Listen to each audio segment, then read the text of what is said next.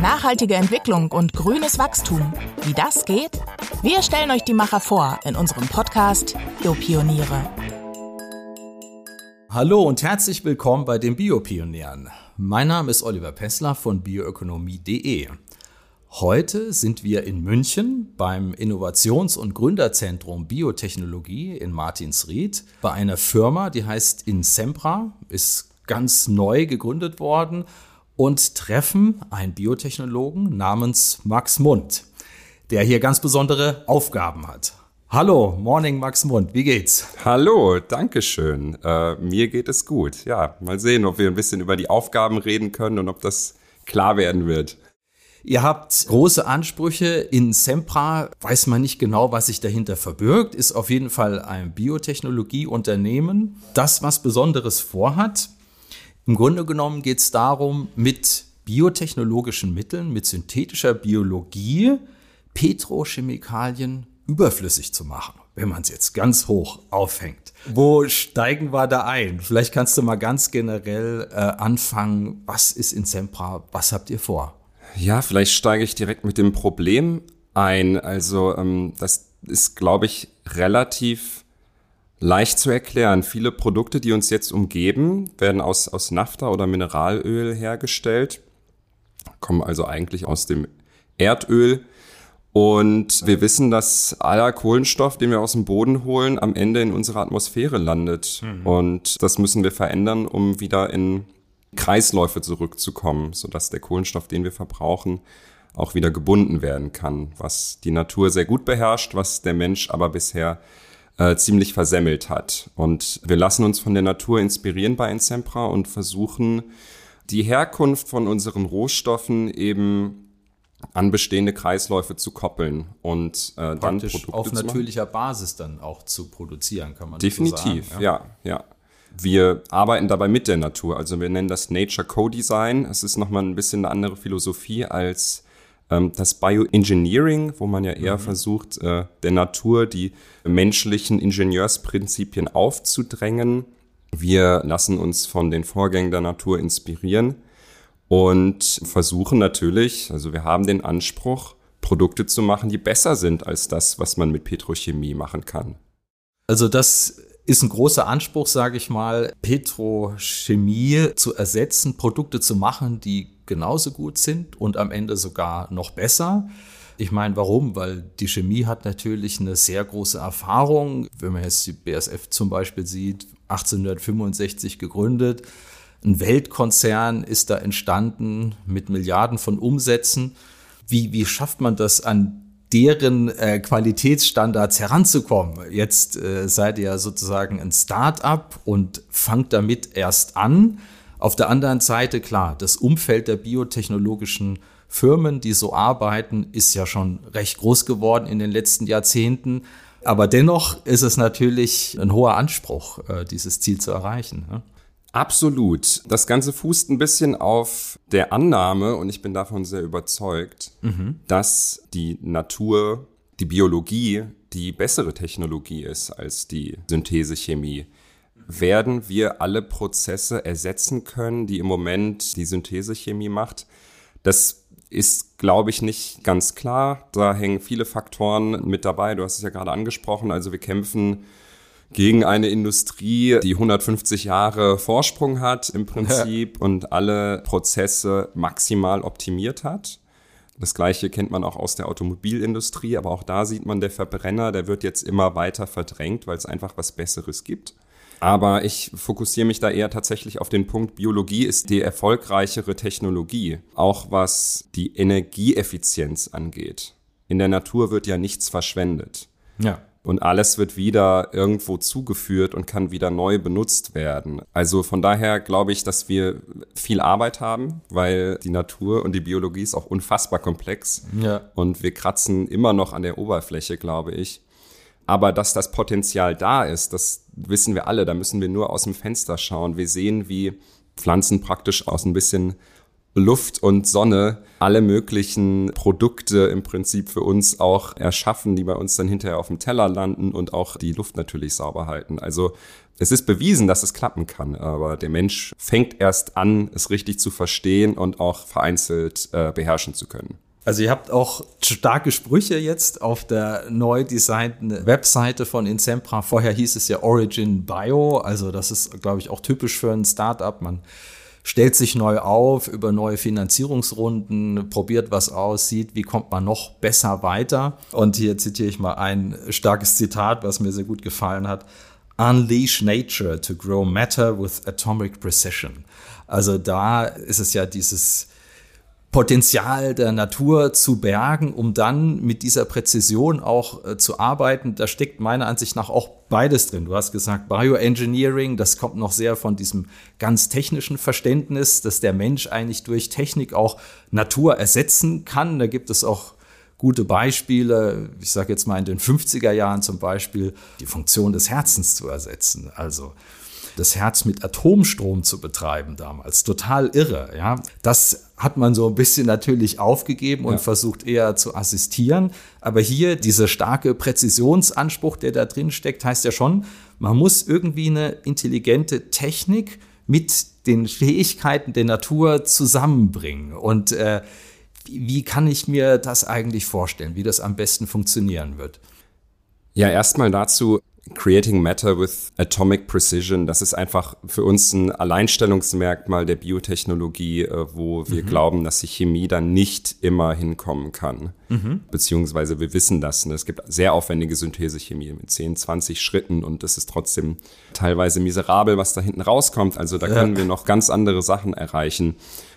Wie kommen wir dahin? Naja, die Grundbausteine gibt es im Prinzip schon. Es gibt Enzyme, die können die verrücktesten chemischen Reaktionen katalysieren. Man kann ganze Enzymkaskaden entwickeln. Im Kern muss man die erfolgreichste, aber auch komplizierteste Programmiersprache der Welt eben beherrschen. Und das, ja. das ist eben die DNA und man muss sich mit der gut genug auskennen, um eben mit diesen biologischen Computern auch arbeiten zu können.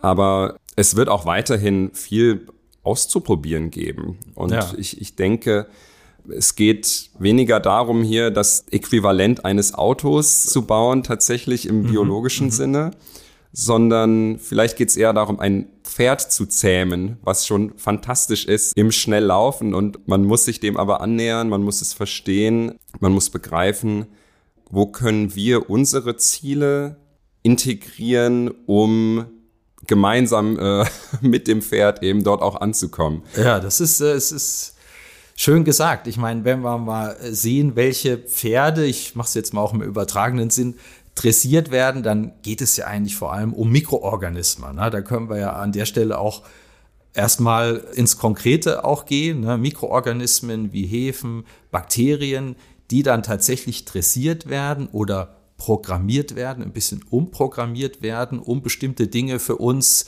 zu überzeugen. Ja, und äh, wenn man jetzt daran geht, was ihr vorhabt, was ihr herstellt, machen möchtet, dann haben wir ja gestern tatsächlich mal kurz in ein Labor reingeschaut und ein Beispiel gesehen, wie da bestimmte Öle zum Beispiel hergestellt werden für die Kosmetikindustrie oder eben ja am Ende in Cremes zu verwenden sind. Und das können solche Mikroorganismen tatsächlich mit erzeugen, diese Grundsubstanz. Das ist ja eigentlich sehr spannend. Vielleicht kannst du noch mal über so ein konkretes Beispiel uns dann noch mal annähern an das, was ihr vorhabt. Ja, genau so ist es. Uns ist wichtig, das ist vielleicht auch schon eins der ersten Alleinstellungsmerkmale hier bei Insempra, dass wir nur entwickeln, was einen ganz konkreten Markt hat. Mhm. Also wir haben einen extrem starken Produktfokus und konzentrieren uns da eben auf, auf den Kosmetikbereich und Personal Care Produkte, auf bestimmte Anwendungen auch im Lebensmittelbereich und auf Textilien und was wir eben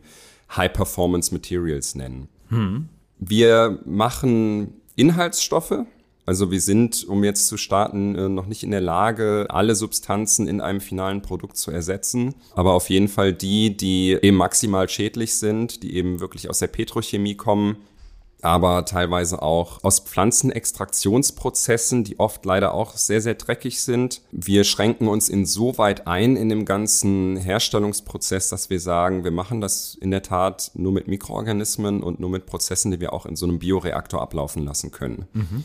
Und Dabei können wir aber noch sehr, sehr, sehr vielseitig sein. Du hast es schon gesagt, wir arbeiten mit verschiedensten Bakterien, verschiedenen Hefestämmen, also Stammbibliotheken mit Dutzenden von Stämmen, die fantastische Eigenschaften haben, teilweise von Natur aus, teilweise werden die eben nochmal ein bisschen angepasst, bisschen gezähmt. Mhm. Und wir konzentrieren uns auf wichtige Stoffklassen und das deckt eigentlich fast alles Wichtige ab, was diese Mikroorganismen auch herstellen können. Was ich da erstaunlich finde oder wirklich bemerkenswert, wir haben ja schon bei paar Biotech-Unternehmen reingeschaut. Da findet auch viel Interessantes statt. Da werden auch Mikroorganismen aus der Umgebung geborgen. Man guckt immer, was könnte interessant sein. Man entdeckt neue Arten sozusagen. Da ist ja noch längst nicht alles erforscht. Aber der Weg dann zu den Produkten hin, der ist oft ein sehr weiter. Und viele Unternehmen denken auch, ah, sie hätten es schon. Sie stehen kurz davor dann am Ende hat sich dann doch nicht so als, als toller Weg erwiesen. Mhm. Und das ist auch eine allgemeine Diskussion natürlich in Deutschland. Wir sind eigentlich recht stark auf dem Forschungszweig, auch biotechnologische Forschung und dann aber zum Produkt wirklich zu kommen, zu dieser Entwicklung. Das ist ja eigentlich der Kasus Knacktus. Das ist das Schwierige.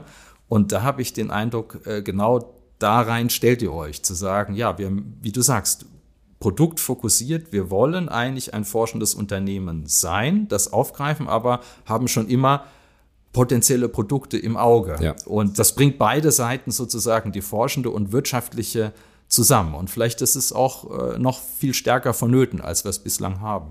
Absolut. Und das muss so sein. Das ist in jeder Branche so. Das ist nur teilweise in den Biotechnologieunternehmen, die ja oft Spin-offs von der Universität sind äh, und damit auch sehr akademisch geprägt. Das ist dort nicht so ganz angekommen. Ich habe das bei der Firma gelernt, die ich mitgegründet hatte vor ein paar Jahren.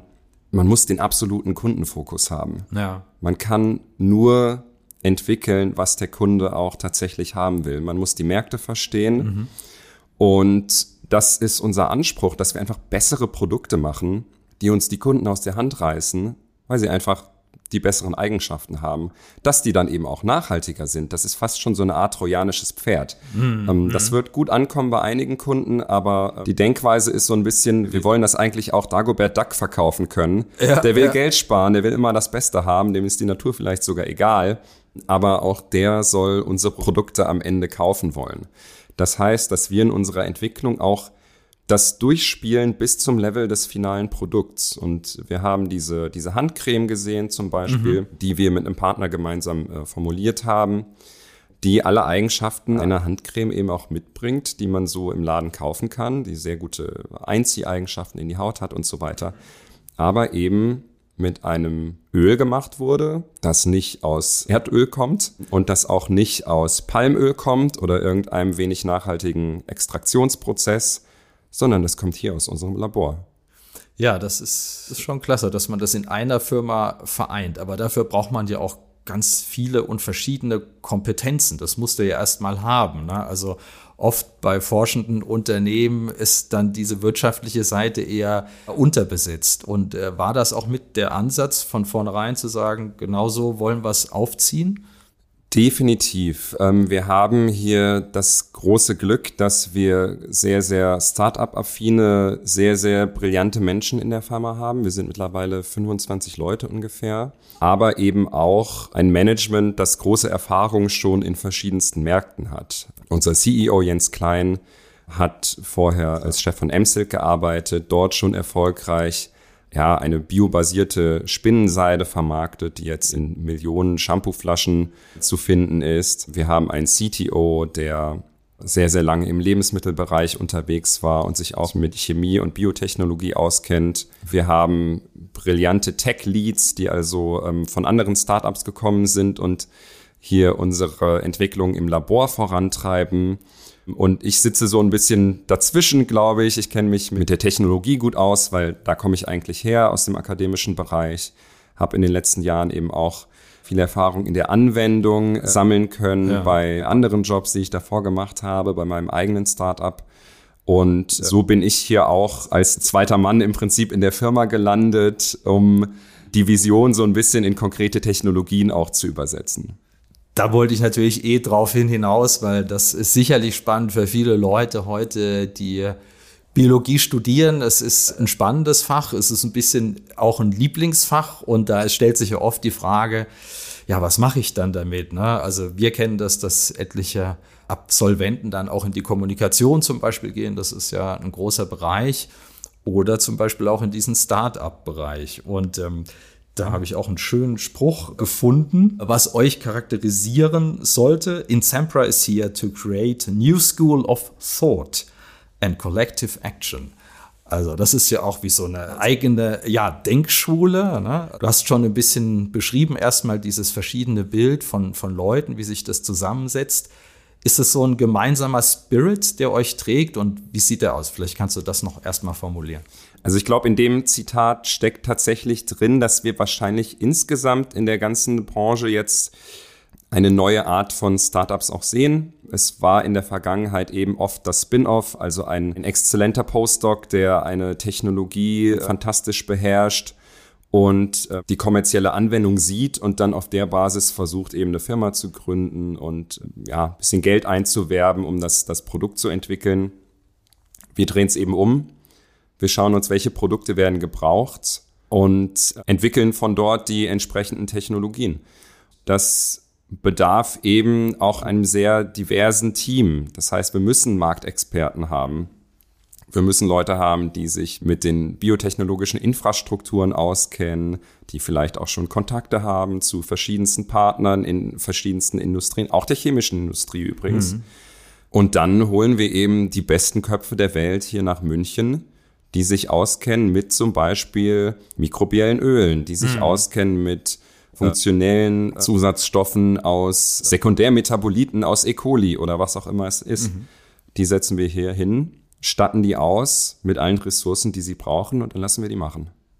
Da passt es wieder bei uns und nicht umsonst bist du mit äh, porträtiert, äh, begegnen wir dir in der Reihe der Biopioniere. Äh, jetzt könnt ihr es nicht sehen, aber ihr müsst natürlich den Film auch gucken, das Porträt über Max Mund. Aber allein so deine, deine Haare ist ja irgendwie so ein, so ein eigenes Zeichen. Ich habe das so ein bisschen auch für mich gedeutet. Ne? Max hat äh, leicht gefärbte Haare, also so selbstbewusstes Statement eigentlich in der Branche, wo Naturwissenschaft und Wirtschaft zusammenkommen. Ist es was, was sozusagen so ein, so ein persönliches Ding, wo du sagst, hier, ich stehe für, für eine neue Denke, eine neue Art, wie sich unsere Gesellschaft und unsere Produktionsweise ändern sollte? Oder ist das noch ein bisschen weil du früher mal Punk warst? Oder wie kommt es eigentlich dazu? Hat es diesen Biopionier-Spirit? Drückt sich das ein bisschen auch im Erscheinungsbild aus bei dir? Also was den Musikgeschmack angeht, äh, bin ich, glaube ich, immer noch ein bisschen Punk. okay, alles klar.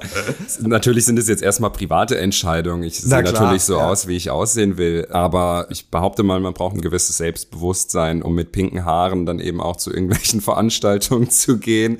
Ich habe noch einen Nebenjob, einen kleinen im Venture Capital Bereich. Das heißt, ich, ich treffe mich auch ab und zu mit ein paar reichen und mächtigen äh, Menschen und ähm, bei irgendwelchen Veranstaltungen und äh, da falle ich vielleicht schon ein bisschen mehr auf. Aber es geht definitiv darum, dass, dass wir hier Sachen eben auch ein bisschen anders machen und dass wir dafür nicht das Schema F benutzen müssen, sondern im Kern eigentlich ganz platt gesagt nur eigentlich der Vision folgen müssen. Und die muss einfach heißen, nachhaltige Produkte zu entwickeln. Wir haben ja gar keine andere Wahl. Ja. Also ähm, das, das müssen wir machen. Und das, das machen wir, ähm, glaube ich, mit sehr viel Mut. Und auch so, dass wir vielleicht auch manchmal unangenehm sind für andere Player, die eben etabliert sind, teilweise auch für mögliche Kunden, die im Prinzip eigentlich wollen, dass alles so bleibt, wie es ist nur sie wollen eben das Nachhaltigkeitslabel da drauf packen. Bei sowas machen wir auch nicht mit. Ja.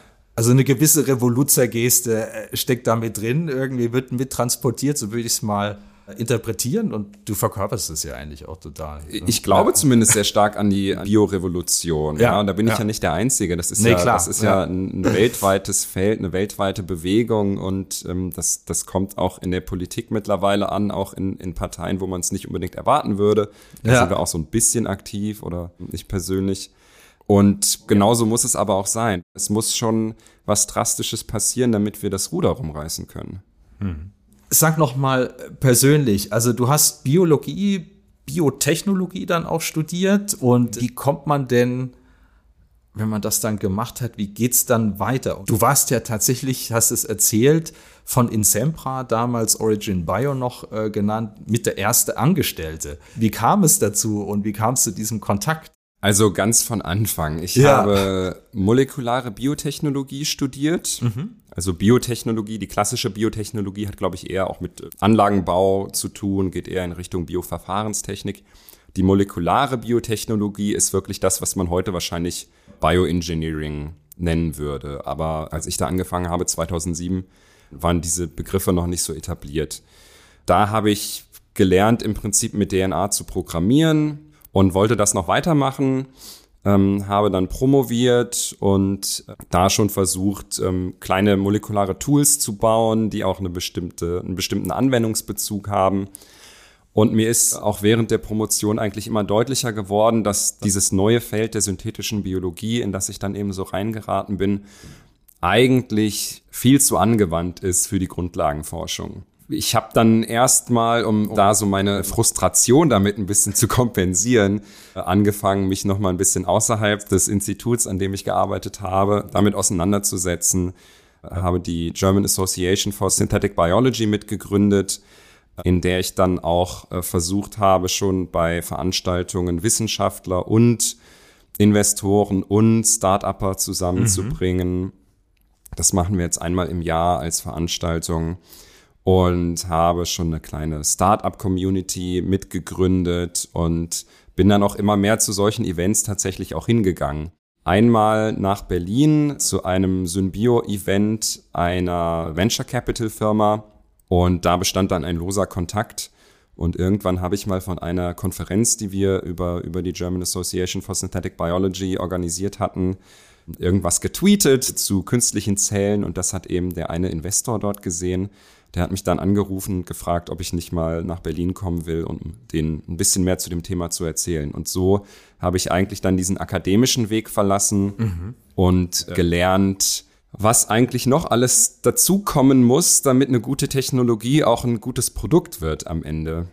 Dann, nachdem ich dort war, ähm, habe ich dann auch eine eigene Firma gegründet, das zwei Jahre gemacht und war immer mehr in diesem Dunstkreis drin mit anderen Gründern und Biotech-Startup-Menschen. Und über den Weg habe ich eben auch Jens Klein kennengelernt, der da eben noch der CEO von MSilk war, also die Firma, die hier in München die synthetische Spinnenseide herstellt aus dem Fermenter. Und irgendwann, ich war hier in München zu Besuch, da habe ich ihn mal auf einen Kaffee besucht. Da meinte er, du, ich, ich mache jetzt was Neues. biobasierte Produkte, aber auf, auf einer bisschen breiteren Basis. Ja. Und da brauche ich jemanden, der gute Technologien finden kann. Und äh, ich habe dann angefangen, eigentlich als Berater da ein bisschen ja. mitzumachen und habe ihm gesagt, pass auf, ich glaube, das hier wird interessant und das wird interessant und das hat das Potenzial, in ein paar Jahren hier wirklich das Feld umzukrempeln. Und irgendwann war das einfach so viel Arbeit, dass wir gesagt haben, komm, ich bin jetzt einfach Vollzeit dabei und so bin ich eben der, der erste Angestellte bei Insempra geworden. Was ich so dachte, wenn man dann immer liest, ja, neuen Investorenrunde hat stattgefunden und das sind 5 Millionen, 15 Millionen und so weiter eingenommen worden, beziehungsweise die unterstützen dann die Arbeit. Das ist ja auch eine virtuelle Komponente in der gewissen Weise, ne? dieses Investorengeld. Und damit muss man ja auch einen Umgang finden. Es hat so ein bisschen auch was Abgehobenes in dem Sinn, dass da Dimensionen auf einmal ins Spiel kommen, die man sozusagen als Normalsterblicher oder als Biotechnologe ganz normal im Labor nicht unbedingt so äh, kennenlernt. Das ist nicht die, die Realität. Ja, wie geht man mit sowas um, auch äh, zum Teil vielleicht ohne abzuheben?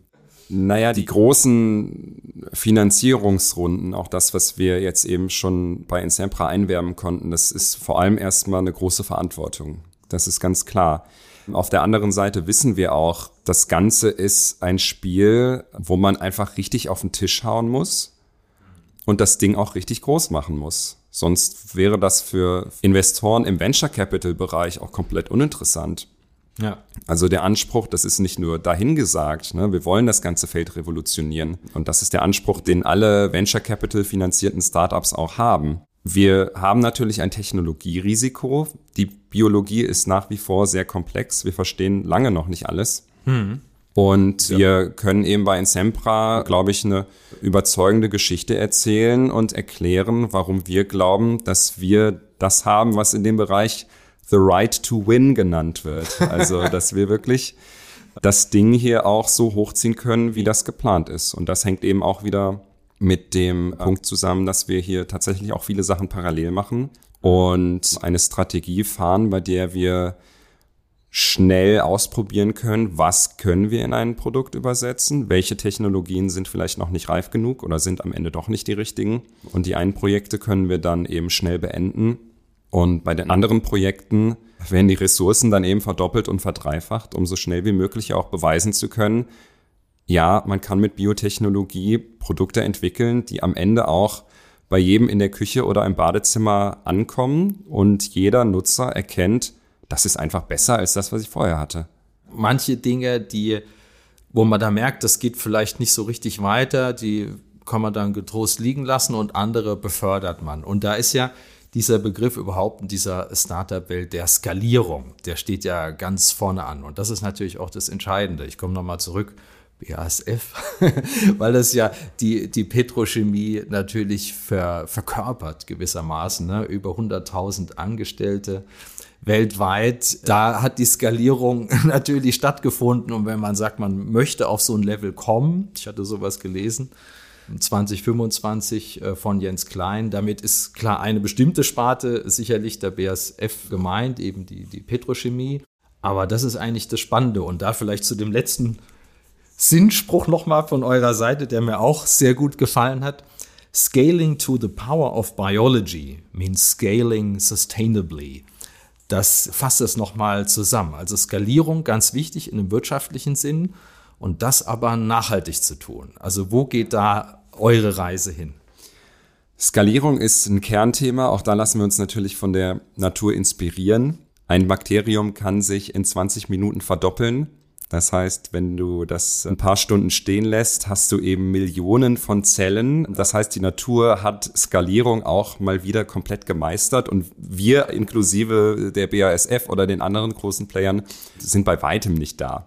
Wir wissen, dass wir nicht äh, nur Prototypen entwickeln können, mit denen wir dann rumrennen und die auf Messen zeigen, sondern wir müssen großvolumig andere Produkte ersetzen, weil nur dann haben wir wirklich diesen positiven Einfluss, was die Nachhaltigkeit angeht. Und nur dann seid ihr auch konkurrenzfähig tatsächlich. Nur dann sind ja. wir auch konkurrenzfähig, na klar. Ja. Ja. Und äh, das bedarf eben ja viel Kreativität und und viel vieler Ressourcen natürlich und kluger Köpfe, die wir hier definitiv haben, um dann eben von einem Töpfchen mit einer Handcreme tatsächlich idealerweise dann äh, sehr, sehr bald zum Tonnenmaßstab zu kommen. Ja, tolle, spannende Reise. Wünsche ich euch, dass das sehr gut auf diesem Weg weiter funktioniert und dass du hier Spaß hast und Erfolg in deiner Funktion. Wir werden heute noch mal auch mit der Kamera reinschauen, uns ein bisschen von dem Insempra Spirit selber inspirieren lassen vielleicht, wir werden sehen, wie die hier zusammenarbeiten, was so im Labor auch noch geschieht. In diesem Sinne, schaut rein in das Porträt und da freue ich mich dann auf das nächste Mal wieder bei den Biopionieren. Viel Glück und viel Spaß. Bis nächstes Mal. Ciao. Die Biopioniere, der Podcast über nachhaltige Entwicklung und grünes Wachstum. Mehr zum Thema, weitere Podcast-Folgen und spannende Videos auf bioökonomie.de.